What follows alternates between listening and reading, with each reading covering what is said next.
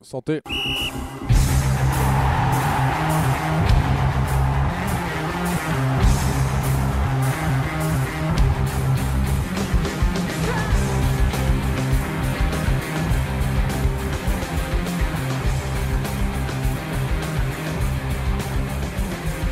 Bonjour à tous et bienvenue dans l'épisode 1 de Club Foot. Euh, Ça y est, l'équipe est au complet, enfin presque, puisque sur les trois chroniqueurs habituels, il en manque deux.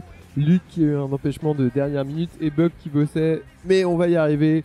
Pour pallier à ce manque, j'ai l'honneur de réaccueillir Vincent qui était là au premier numéro. Salut Vincent. Euh, je suis là quand ça t'arrange en fait. hein. Tu m'avais mis un putain de, de maillot de merde. Une émission dans la bonne humeur. Et bien sûr, j'ai Gwendal que vous connaissez peut-être sur la cour des miracles. Bonjour. Salut Gwendal. Bonjour Noé, bonjour tout le monde. Gwendal, pour ceux qui ne te connaissent pas, tu es un supporter de, de, de Celta Vigo, De mais Celta pas, Vigo. pas que depuis qu'ils ont éliminé le Real en Coupe du Roi, de bien avant. Et oui, en effet, je suis un supporter l'année dernière, j'ai fait une année en Erasmus en Espagne à Vigo et donc c'est depuis euh, devenu mon club de cœur, si je puis dire, et je porte maintenant l'écusson droit sur mon Et c'est vrai qu'il a le maillot de la saison dernière, ce qui peut témoigner Et que voilà. ce n'est pas un footix. Et bien sûr, Jason, hein, dans l'ordre, Jason, Ah, Jason on le ne me connaît, présente on plus, ne le hein. présente plus. Il a le maillot de Platini, il a les jambes de Peter Crouch. C'est Jason Bedel. Il a le la dernier, tête je suis de pas sûr que ce soit un compliment. Mais, mais voilà. Et on va commencer direct parce que c'est vrai que là on est un peu pressé cette émission là. On est un peu pressé mais c'est quand même un plaisir de vous retrouver hein. parce qu'il y a un match après on va voir quoi les gars? Rennes-Paris, allez Rennes En Coupe de France. Et oui ce match de Coupe de France. On se rappelle que l'année dernière Rennes s'était fait éliminer par euh, il me semble que c'était pas Monceau-les-Mines mais pas loin en Coupe de France.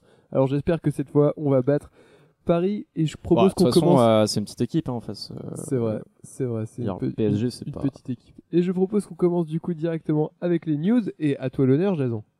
Oui, oui, tout à fait. Alors attendez, laissez-moi le temps de sortir mon, mon portable. Eh ben, écoutez, euh, news euh, un petit peu. euh, on va partir loin là pour cette news. Un petit peu de soleil. Un, euh, pff, oui, non, P- pas forcément. Oh l'amateurisme. Euh, parce que là, on va partir en Chine. Sachez que la Chine compte ouvrir 20 000 écoles euh, de foot. Des écoles? D'ici, euh, des écoles, ouais. En fait, c'est pas des, c'est pas des centres de formation, quoi que ce soit. C'est euh, des vraies écoles, euh, voilà, à proximité. Donc, dans les écoles, populariser le foot en Chine, en fait, pour qu'il y ait vraiment cette, euh, cette culture euh, du foot en Chine qui a pas forcément, euh, bah, c'est pas, c'est pas un truc vraiment populaire en Chine. Et euh, avoir ses propres grands joueurs euh, et pas être obligé d'importer des joueurs. C'est vrai euh, d'un qu'on peu toute voit en l'Europe. ce moment qu'ils importent euh, comme des fous quand même. Bah ouais, ouais. Et puis euh, des joueurs super bons d'ailleurs comme Axel Witsel, quoi, euh, par exemple. Donc ils veulent Ou- créer de- du, du territoire quoi. Bah ouais, c'est ça, se, se créer euh, de la matière euh, provenant de chez eux, quoi. Bah, au Et moins- au-delà de ça, Au moins, il y euh, aura moins de frais de port pour les chaussures, et ça, je trouve ça vraiment cool. ah, ça, c'est un bon point. Et donc voilà, et puis ils comptent, je crois, en ouvrir 50 000 d'ici euh, 2025, un truc comme ça. Donc, euh, donc le, le foot euh, chinois qui arrive, voilà. Qui est en pleine expansion, mais c'est vrai qu'on voit qu'ils achètent euh, comme des, comme des dingues tous les joueurs européens, Ouais. et en plus, ils demandent aux joueurs européens de rester après pour former d'autres joueurs. Donc c'est vrai que c'est- on va sûrement C'est devoir ça. compter sur la Chine euh, sur les, pour les années à venir. Voilà, je pense. Je pense que ça devrait être bien sympa. C'est vrai. Euh, on enchaîne avec Vincent. Alors euh, oui, moi je suis arrivé au dernier moment, donc euh, je suis allé sur l'équipe, j'ai pris le premier truc qui venait. On va juste faire euh, le top 10 des meilleurs recrues du mercato d'hiver, hein, puisque le, mercato euh, c'est euh, a fini euh, il y a quelques jours ou cette nuit, enfin je ne sais pas. De toute façon, je ne suis pas un fan de foot.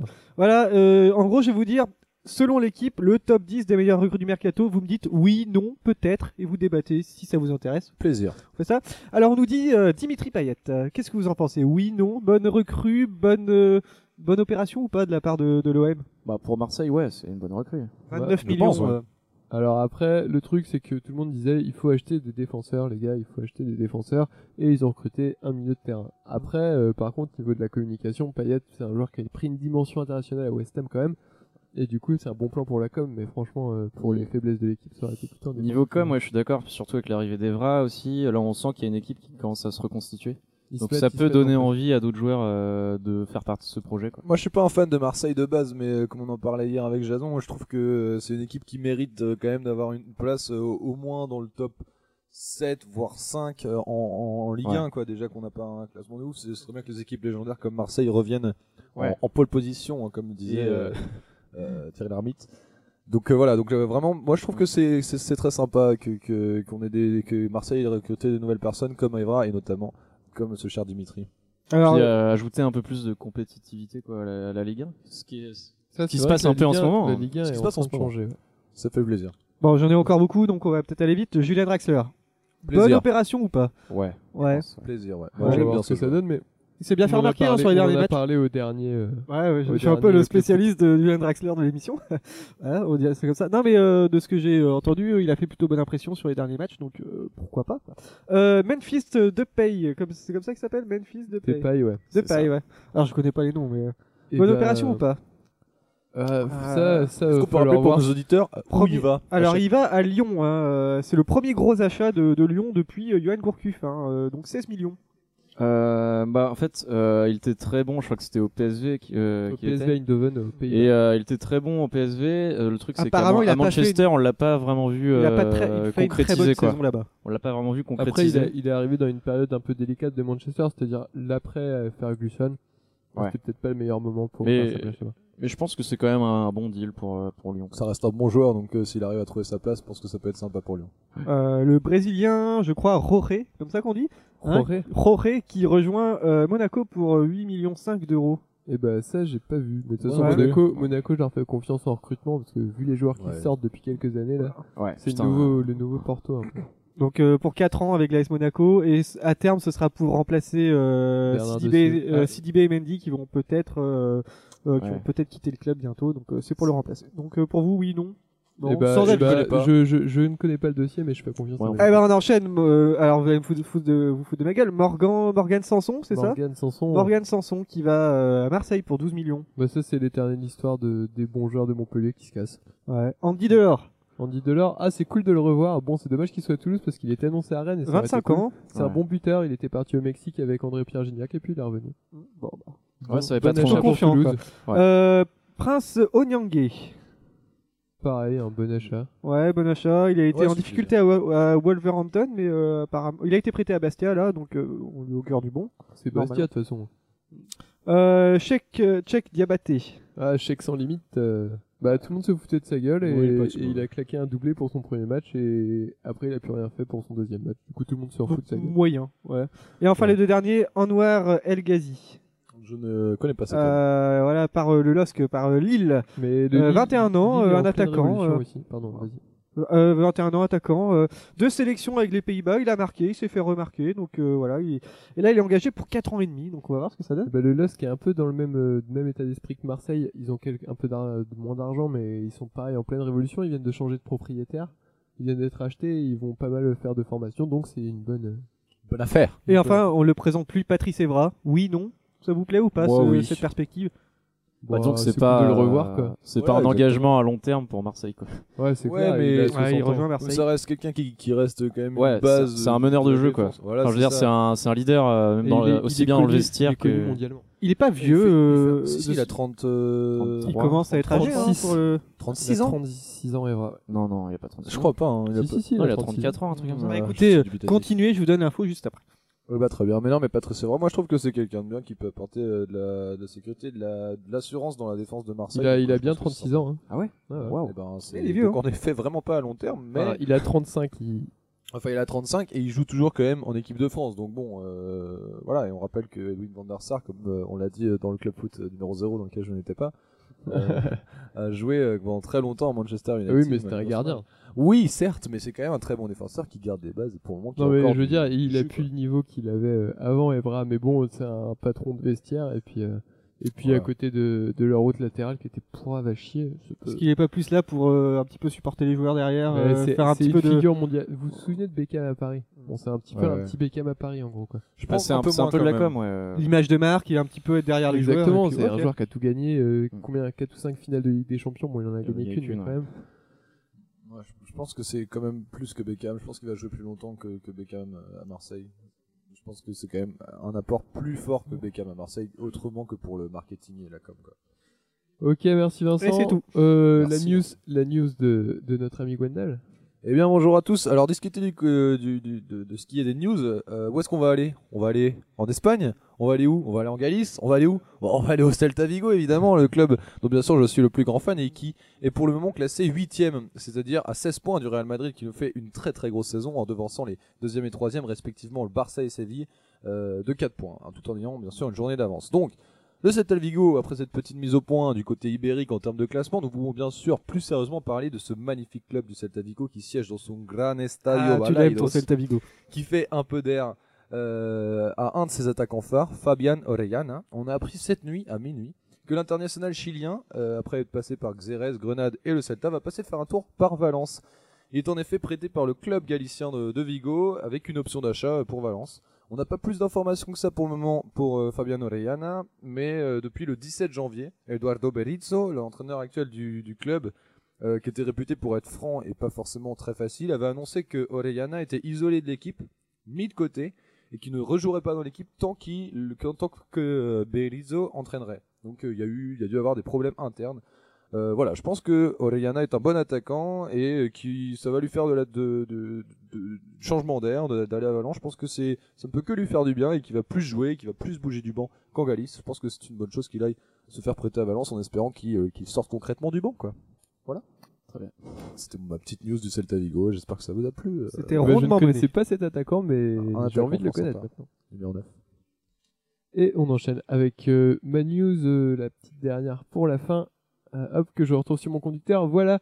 Euh, Aubameyang, vous connaissez tous Pierre-Emerick Aubameyang. Euh, après une Coupe d'Afrique des Nations, on peut dire plus que réussi, hein, puisque le, le Gabon, euh, pays euh, organisateur, a été éliminé au premier tour. Et de retour à Dortmund. Mais pour combien de temps c'est la question Puisque hier au micro d'RMC, il disait j'ai 27 ans, si je veux passer un palier, forcément, il faudra partir cet été. Est-ce que ça vaut le coup ou pas? Il faut voir les propositions qu'il y a. Euh, on y va pour jouer. Si je ne bouge pas, ça veut dire que je vais terminer ma carrière ici forcément. Donc il estime pour lui que 27 c'est le moment de partir. Aubameyang, c'est quand même un paquet de buts par saison. hein. C'est un des meilleurs buteurs du monde actuellement. Alors il nous parle de la Chine, hein, où une offre de 150 millions est récemment tombée. Il dit ce n'est pas un objectif d'aller là-bas, hein. je l'exclus totalement pour l'instant, donc la Chine c'est mort. L'Angleterre ce n'est pas forcément le championnat, enfin ce n'est pas forcément le championnat qui m'attire le plus. Le Real Madrid, il dit la Liga m'attire pas mal, mais on laisse euh, tomber le Real. Il y a eu trop de bruit autour de ça. Et puis il n'y a pas que le Real dans la vie, hein, même si ça reste un rêve. Peut-être Aubameyang au Celta Vigo, on ne sait pas. Euh, et en France, hein, en France, un petit, quand même, un petit clin d'œil. Le championnat français est en pleine progression, comme on disait tout à l'heure. C'est vraiment plaisant à voir. Un retour, ça ne serait, parce qu'il jouait à Saint-Etienne avant, on s'en souvient tous. hein. Ça ne serait peut-être pas ma première option, mais ce n'est pas inenvisageable. Selon PEA au PSG, Paris est pour moi au-dessus en France. Quand ils viennent nous voir, ça peut toujours attirer. Qu'est-ce que vous pensez de Pierre-Emerick Aubameyang? Est-ce que vous pensez qu'il va bouger cet été? Et surtout, où va-t-il bouger? Déjà, je suis pas persuadé que s'il part pas cet été, euh, il va finir sa carrière. Je pense comme Jason. bah, Il va arriver dans ses golden years. euh, en tout cas, oui, c'est c'est la période, en tout cas, euh, ces années là, où il- s'il veut vraiment un, un club euh, bah, digne du Real, quoi, c'est cette période-là qu'il faut qu'il faut y aller, quoi, je pense. Ouais, après je pense qu'il est peut-être pas fini. Déjà, moi je, je savais pas du tout qu'il avait 27 ans. Je pensais qu'il en avait beaucoup moins et que c'était un genre. ouais, je j'ai pas l'impression qu'il a été vraiment un grand grand joueur depuis très très longtemps. euh, Ça fait à peu près trois saisons. C'est ça. Il est- voilà, quand il a quitté Saint-Etienne pour Dortmund, Voilà. ça. Donc depuis qu'il à Dortmund, ça, il, il envoie, mais je pense que ouais, en effet, il faut qu'il faut qu'il bouge de là, mais à la fois, euh, je pense qu'il est pas, il est pas tant pressé que ça, et peut-être s'il a pas d'o- d'offre vraiment franche que ça euh, en termes de titularisation, je pense que c'est pas très intéressant pour lui parce que là, il est quand même très important à, à Dortmund, quoi. Donc euh, je sais Ouais. pas. Je suis d'accord, ouais. Surtout que Dortmund, ça reste un club, c'est pas c'est pas de la merde, quoi. Bah.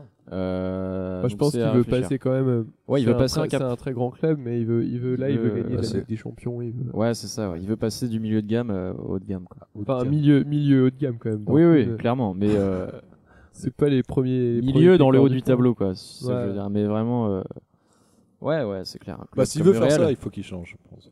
Oh, si tu nous écoutes, Pierre-Emerick, euh, il change, n'hésite pas. Après, il faudra voir les offres euh, qu'il aura. Exactement. Allez, on va enchaîner avec la superbe, la rubrique de Jason, qui a été, comment dire, préparée euh, aujourd'hui. C'est quand même une grande, une grande première. Eh oui, bah écoutez, euh, Didier Deschamps venait-il de la campagne?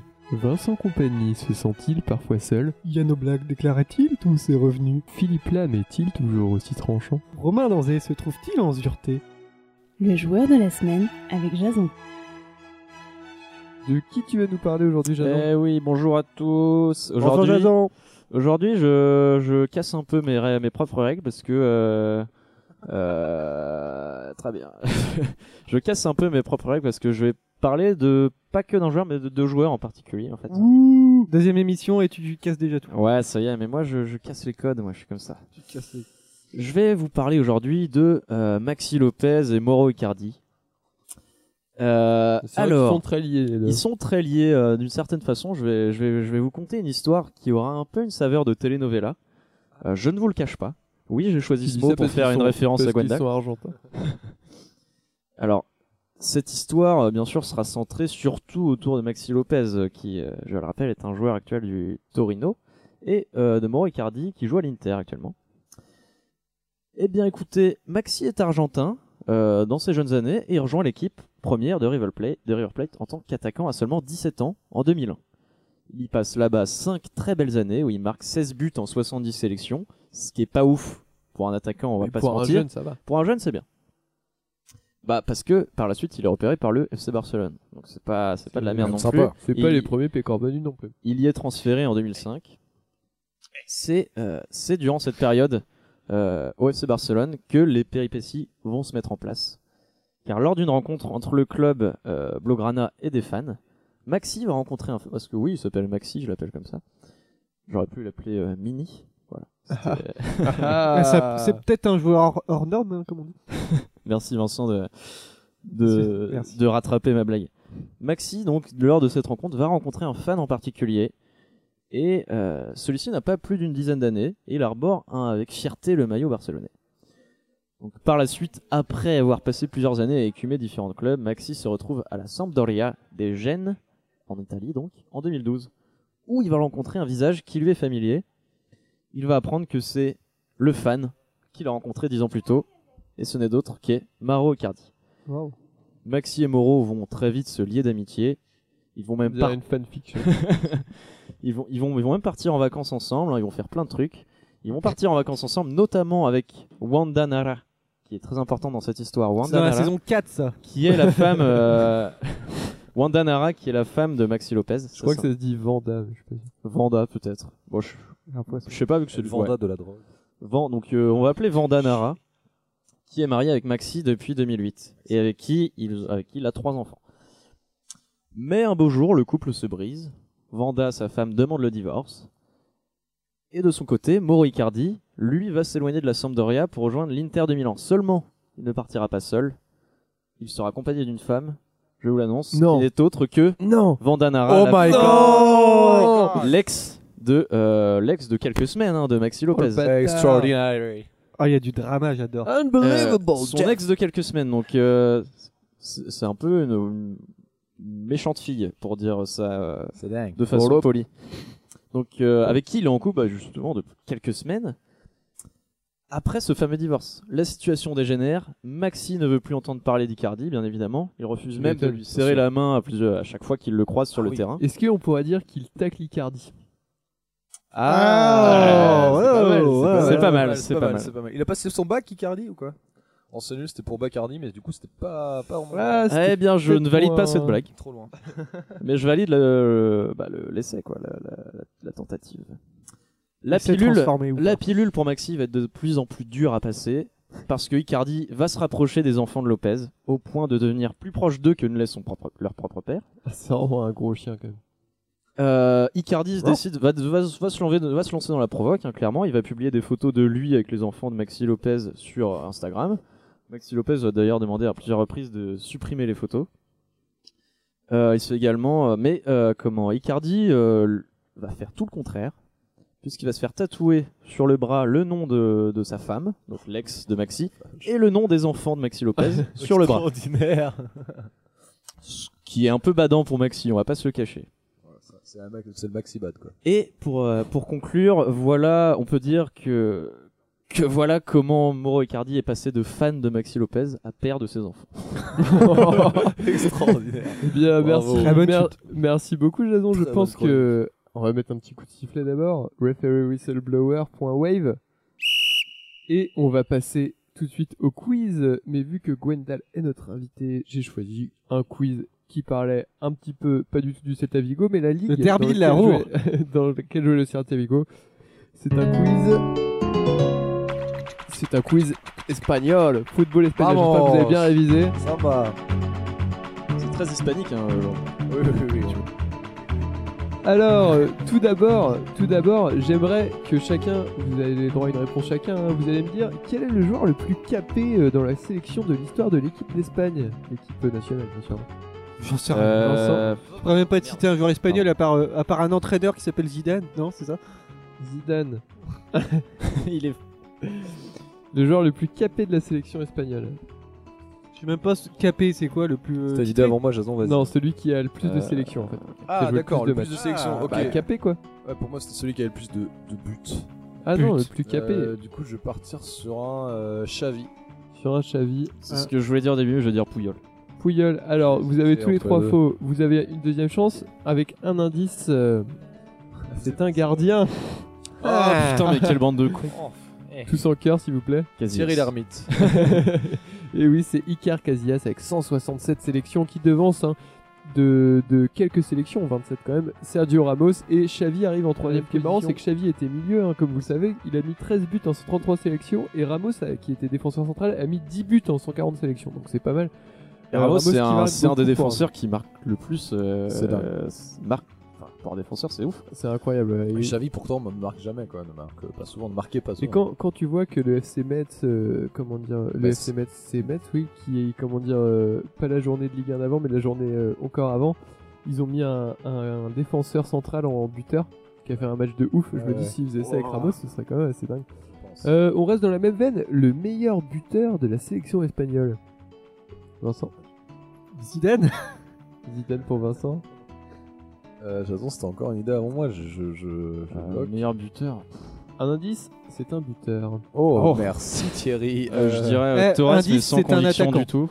Ouais, ça Torres. reste sans, sans grande conviction quand même. Bah moi je vais, je vais, bah du coup ça va pas être, euh, je veux dire une, pff, un petit euh, Iniesta, voire même Piqué. Ah non, à un voir, mais- buteur, un buteur. Bah oui, oui, pas oui, un bon buteur. David Silva. Euh, non. David non, non. Villa. Torres est troisième. Torres est troisième. Le deuxième, euh, je pense pas que vous avez trouvé, c'est Raoul, euh, Ah ouais. Putain, Raoul du évidemment. Real, hein, Raoul C'est- Gonzalez, Ouais, ouais. qui a mis 44 buts. Et le premier, il a joué au Barça. Il a joué à Valence au Barça. Il est parti jouer après aux États-Unis. David Iniesta. Villa David Villa, c'est ça. Ah, David Villa, Mais meilleur je l'ai dit buteur. tout à l'heure Ouais, ouais, mais je voulais le dire aussi. Ouais. 50, 59 buts. J'avoue, euh, tu l'as dit avant. 59 59 buts en 97 sélections, donc ça fait plus d'un but, euh, d'un but tous les deux matchs. C'est quand même assez Pas énorme. mal. Euh, L'équipe d'Espagne qu'on surnomme la Rora, hein, qui a tout gagné, hein, une Attends, Coupe tu du peux nous Monde, la refaire Avec l'accent de. Rora. La Rora. Rora. qu'on surnomme La la. Rora. Ouais, c'est La un peu la mort. la Rora, la Roja, euh, qui, qui a tout gagné à une Coupe du Monde, trois La Rouge. championnats, trois championnats d'Europe. Mais il y a une autre équipe qui s'appelle la Rora euh, et qui, qui cartonne pas mal en ce moment. Mais vous C'est savez, pas- euh, c'est qu'on pas le surnomme Chili la Rora. La Chine. Et c'est le Chili. Très Bravo. bien vu, Jason. Chili qui, Bravo, a gagné, qui a gagné la Coupe de- la Copa América en 2015 et 2016 quand même. hein. Euh, c'est un peu comme le Brésil hein, qu'on appelle la Seleção et l'équipe de, des Portos qu'on appelle aussi la Seleção. Vrai. Euh, revenons à l'Espagne. hein. Bon, ils ont le meilleur championnat hein, selon l'UEFA, c'est eux qui ont le plus de points, tout le monde le sait. Euh, mais il est, il est comment dire, euh, largement même dominé par le Real et, et le Barça et leurs deux buteurs stars, hein, euh, Lionel Messi et bien sûr euh, Cristiano. et Cristiano Ronaldo. Mais dites-moi, est-ce que vous savez le nom qu'on donne euh, au meilleur buteur espagnol euh, chaque année Il est élu, enfin il est élu. C'est c'est celui qui a marqué le plus de buts et il a un nom spécial ce meilleur buteur. Est-ce que vous, vous le connaissez? El Golazo. Euh, Donc c'est un, un mot espagnol. C'est un mot assez marrant en plus. Le burrito? Non. On dit marrant espagnol, Ça, c'est burrito. C'est pas vraiment espagnol, pas, mais bon. euh, la, la pelota roja.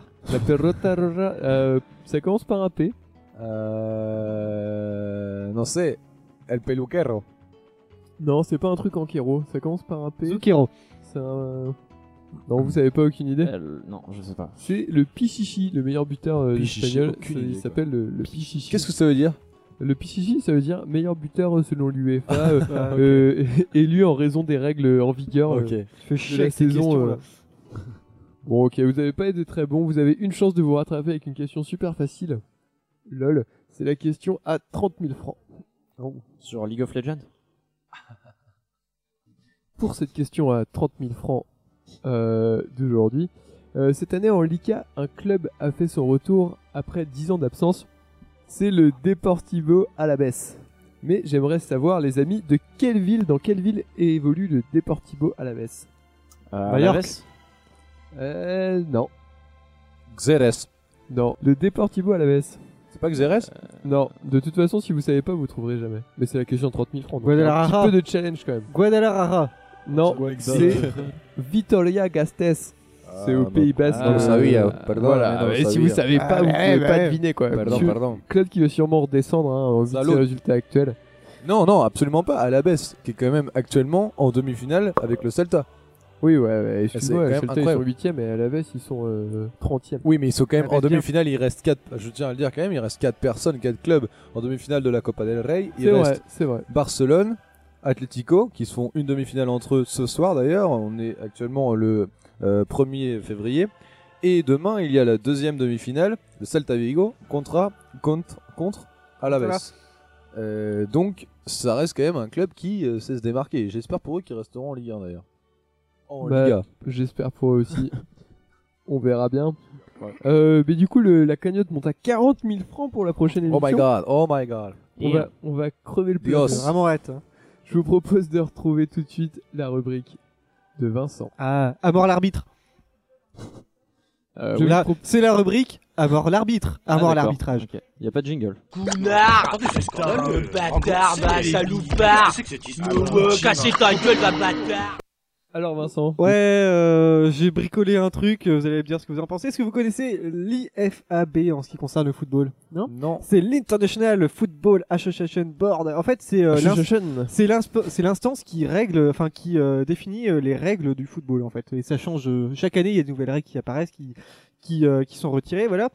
Et justement, euh, il y a eu une, euh, une petite réunion là à l'ordre du jour de 2017, hein, et avec plusieurs euh, petites propositions. Et je vais vous les dire, et vous allez me dire ce que vous en pensez, hein, justement. Euh, donc, par exemple, parce qu'il va y avoir une une, une grande euh, une grande réunion le 3 mars hein, pour dé- définir si oui ou non ils vont accepter ces, ces propositions là. Alors la première par exemple c'est euh, l'utilisation de l'assistance vidéo. Est-ce que vous vous pensez que c'est vraiment euh, utile ou pas? Est-ce que vous avez des doutes? Est-ce que vous pensez que ça peut être euh, bénéfique ou pas? Alors la Oui, vidéo, la vidéo, ça peut être bénéfique parce que franchement, il y a rien de plus frustrant que de, de perdre un match sur une erreur d'arbitrage. Ah, je suis d'accord. Absolument. Ça fout bien les Ah, boules. ça Mais d'un autre côté, ça amène tellement une dramaturgie au foot qui est pas la vidéo. C'est Cette un, petite un côté, incertitude. un côté, ah, voilà. À la fois, oui, mais ça pourrait être un challenge de la part des entraîneurs. Par exemple, avoir le droit à trois fois la vidéo dans un match ou je sais pas, Alors, un certain nombre de fois. quoi. Justement, là, ils sont en phase de test et, et ils attendent les conclusions de justement de cette phase d'expérimentation. Mais euh, ils ont défini quatre cas où, euh, comment dire, le, la vidéo pourrait être utile. Par exemple, il y aurait le dans le cadre d'un but marqué, si le but est effectivement rentré ou non dans les dans les cages. Enfin, ça, il y a déjà la goal line. Euh, euh, Pour les cartons rouges.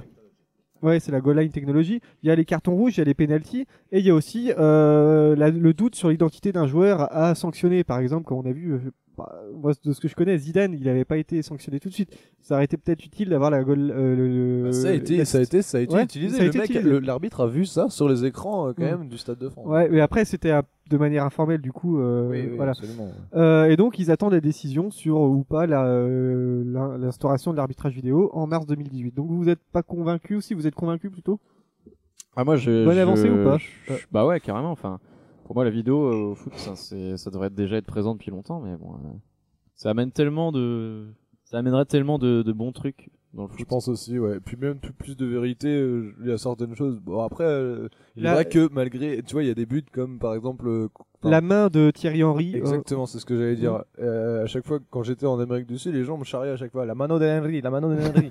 Alors tout le monde charriait. Au final, eux, ils ont eu la mano de, de Maradona, quoi, Oui. qui les a fait gagner également. Donc, euh, mais je- c'est ça qui fait aussi. est-ce que je vais faire que c'est avocat du diable, hein, parce que Vas-y, vas-y. parce que c'est toujours chiant de perdre sur ce genre d'erreur. Mais est-ce que justement la mano de Henry, on s'en rappelle tous. Est-ce que et la mano de Maradona, on n'était pas nés, mais on c'est quand même un truc assez mythique. Est-ce que ça va pas enlever un peu à toute cette mythologie du foot, à, à ce pourquoi on aime le foot, ce, ce romantisme, ce je parle comme euh, comme euh. André Manoukian, mais Mais complètement. voilà Cette, cette, euh, cette, cette fatalité qu'il y a dans le un foot, peu, mais je suis d'accord que, avec toi, que ça donne un côté un peu plus aseptisé, comme par exemple dans le rugby ou. euh, Ouais, mais à la fois, alors je suis d'accord avec toi parce que certes, il y a eu pas mal d'événements assez cool qui se sont passés grâce à ça, mais à la fois, euh, il y a certaines choses, euh, notamment euh, contre Guingamp-Lorient, le dernier match, euh, l'avant-dernier match de Guingamp. Guingamp a dû gagner beaucoup de choses comme ça, euh, des- hors-jeux non sifflés, tu vois. ça- pourrait être pour certaines choses, tu vois. les- Et, c'est pareil, euh, les Lyon. Lyon euh, je me souviens d'un match où ils font euh, 3-3, euh, les trois buts qui se prennent sont hors jeu. Voilà, on Ouais. dit sur le moment il faut la vidéo et tout ça, mais n'empêche que c'est des matchs dont on se souvient, dont Ouais, mais je pense que, enfin, c'est si, si- dans ce cas-là, si t'es supporter lyonnais ou, enfin, Bah, pètes un plomb, tu, vois, euh, je veux dire, euh, si tu t'en souviens, mais euh, voilà, c'est des années après, tu penses comme voilà, comme un mauvais souvenir, mais sur le coup, c'est quand même bien chiant. Et Ah je pense non, que si tu fais une clair. liste de pour et contre, il y a beaucoup plus de pour la vidéo que de contre. quand même. Ouais, je pense aussi. J'en ai encore deux si vous voulez. Allez, si ça vous tente. Alors juste pour dire que là il y a une phase de test de deux ans pour l'arbitrage vidéo sur euh, sur certaines euh, cer- certains championnats donc on en saura plus euh, par la suite. Euh, Il y a aussi euh, la question de mettre en place une éventuelle enfin un quatrième remplacement en cas de prolongation d'un match. C'est-à-dire que maintenant il y en a que trois et ça, on penserait mettre un quatrième euh, possibilité de faire un quatrième remplacement pour un match pour avoir un, un joueur un peu plus frais au niveau des prolongations. Vous, ça vous dit bien ou pas ouais.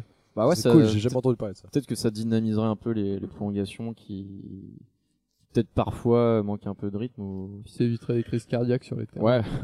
Oui, oui, Ouais, sûrement, sûrement. C'est vachement bien ça. Voilà, donc c'est c'est encore à l'é- à l'étude. Hein. Donc ça- si ça apparaît, ce sera peut-être euh, pas avant 2018 ou voilà.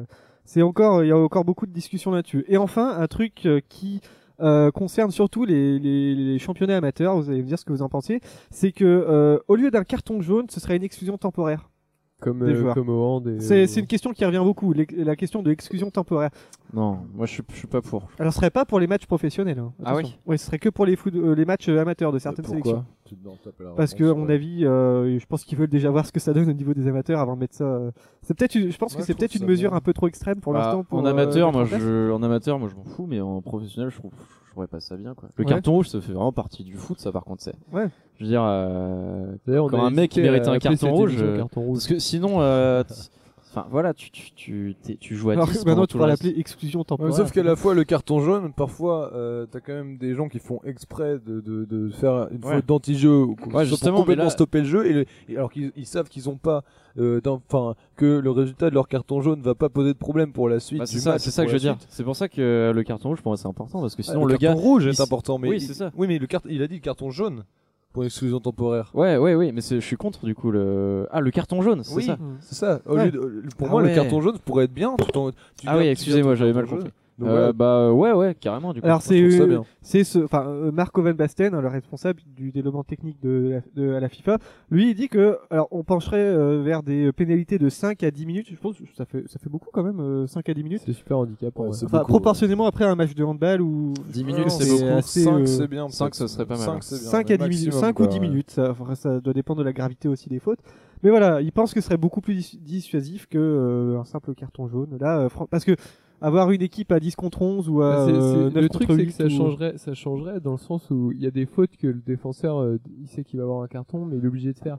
Par exemple, un, un contre avec un attaquant rapide, s'il lui déchaume pas les jambes euh, au début de, au début du contre, il sait qu'il y a but derrière. Mm. Et du coup, euh, voilà, c'est la faute intelligente. Ouais, hein, c'est une faute tactique, ça quoi. ça, la En faute effet, tactique. je suis Bah, je d'accord. pense que ce serait une mesure qui serait vraiment, euh, comment dire, euh, Bah, peut-être qu'on aurait plus de buts. un peu dure pour les. Ouais, voilà, parce que ça, ça modifierait le, la physionomie du jeu, comme on dit chez les footballeurs. Enfin, je veux dire, si tu te retrouves à 10 contre 11 ou à 9 contre 11, là, tu peux vraiment, ça peut vraiment changer un match. Après, fait, des, ça fait des tactiques différentes aussi en termes de, de, de positionnement des joueurs et tout, parce que dès qu'il y a un joueur en moins, forcément, euh, l'équipe se repositionne d'une manière différente. Ouais, donc oui. je pense que ça changerait clairement. Mais ouais, moi je trouve ça assez intéressant. Mais après, c'est différent par rapport au hand ou au basket. euh, les, le terrain est assez petit quand même, et pour le euh, placement, c'est quand même différent, etc. Au niveau de la technique.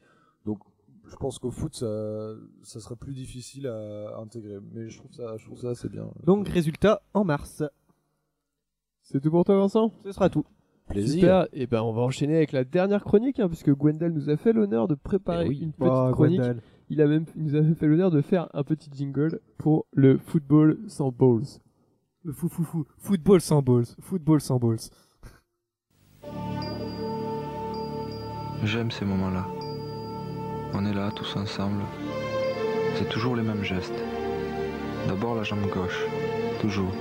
Chaussette, chaussure. Puis la jambe droite, toujours. Et c'est parti.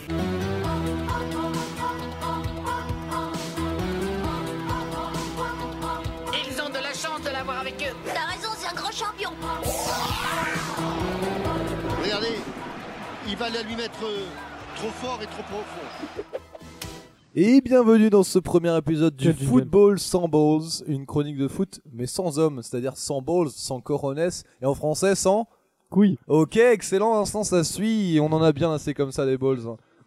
Alors ici nous parlerons de tous ceux qui n'ont pas de pénis humain, autant dire que nous parlerons du football avec des femmes en majorité, mais peut-être pas seulement, et oui le Oh football, non, ça touche trop loin. toute la planète. Nous verrons ensemble beaucoup de petites anecdotes sur le sujet si je suis invité euh, dans de prochaines émissions. Et bref, aujourd'hui, ce sera plus le football féminin et bien intéressant. On commence tout de suite avec le début. Oui, on ne commence pas une émission par la fin, on va commencer par le début. C'est donc pourquoi je vous propose tout de suite de parler des débuts des femmes au foot. Et les femmes jouent au football depuis la fin du 19e siècle en Angleterre et en Écosse, bien sûr, les pays du football. Le 7 mai 1881, une rencontre qualifiée d'internationale par la presse oppose l'Angleterre et l'Écosse à Édimbourg et de nombreux matchs, dont certains attirent de 4000 à 5000 spectateurs, euh, sont recensés la, la même année. En France, il faudra attendre un peu plus longtemps, c'est le 30 septembre 1917 que se tient le premier match de football féminin disputé en Gaule, en Gaulerie. Ce match met aux prises deux équipes de, du Femina Sport, club sport féminin fondé à Paris en 1912, un France-Angleterre qui attire 12 000 spectateurs au stade Pershing en, en 1920. Et au niveau international, une première Coupe d'Europe est organisée en 1969. Cette coupe met aux prises l'Angleterre, euh, le Danemark, la France et l'Italie. Le football féminin n'étant pas reconnu officiellement par la FIFA et l'UEFA à cette époque, cette compétition est non officielle. Et au niveau mondial, la première Coupe du Monde est jouée dès juillet 1970. C'est encore une compétition non officielle. Donc, après bien sûr de multiples organisations de ce type, l'UEFA et la FIFA conviennent non seulement euh, conviennent seulement en 1991 qu'il faut mettre en place des compétitions officielles comme une Coupe du monde de football féminin et bien sûr un championnat d'Europe de football féminin comme euh, bien sûr le football masculin. Euh, mais même en Angleterre, hein, pays du foot, jusqu'en jusqu'en 1971, le football était banni pour les femmes. Elles n'avaient du moins pas le droit de jouer de manière officielle. Et c'est seulement après qu'elles purent véritablement prouver leur niveau avec des compétitions internationales, certes pour euh, jusque-là illégales en quelque sorte, et que le moment de- d'engouement du foot en Angleterre était à un très haut level. Je suis un petit peu bilingue, hein, dédicace à Luc qui n'est pas là, euh, était un très haut level, notamment en 1966, qu'elles furent reconnues et que le football féminin donc ne fut plus banni.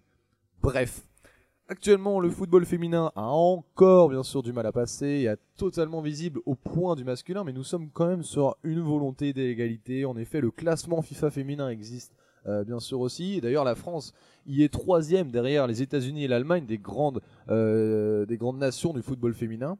Et au passage, petit coup de gueule euh, contre les supporters de Lyon, contre certains supporters de Lyon qui, euh, contre euh, le dernier match contre Lille, la semaine dernière, ont affiché une banderole homme égale stade, Ah oui. femme égale cuisine. Très très bonne image hein, euh, du football féminin et, et de la femme en général, hein, qui a eu pour conséquence euh, un petit troll de la part de Lille, qui, lors de son prochain match contre Lorient, offre euh, des places à toutes les femmes qui souhaitent venir, qui sont donc euh, gratuites. Eh bien, je finirai Je par sais pas ces si c'est quelques un mots. cadeau euh, des places pour aller voir l'île d'Orient. Après, Eh, C'est quand même un cadeau d'offrir des places gratuites pour aller voir un, un match de foot. Je, je, je dirais donc, je finirai par ces quelques mots qui n'ont malheureusement pas tous un rapport. Vive le foot, vive les femmes, et vive el Celta de Vigo. Ouais. Merci merci, à tous. beaucoup pour cette chronique euh, riche en énergie et j'allais dire en testostérone, mais plus en D'ostrogène du coup En oestrogène. oestrogène, exactement. Eh, Attends, je suis allé en SVT moi. C'est l'heure. Sur ces bons mots, ça va être l'heure de nous quitter, les amis. Merci à tous de- déjà de, nous avoir. accou- Et ben oui, c'est une émission format court. Mais c'est plaisir.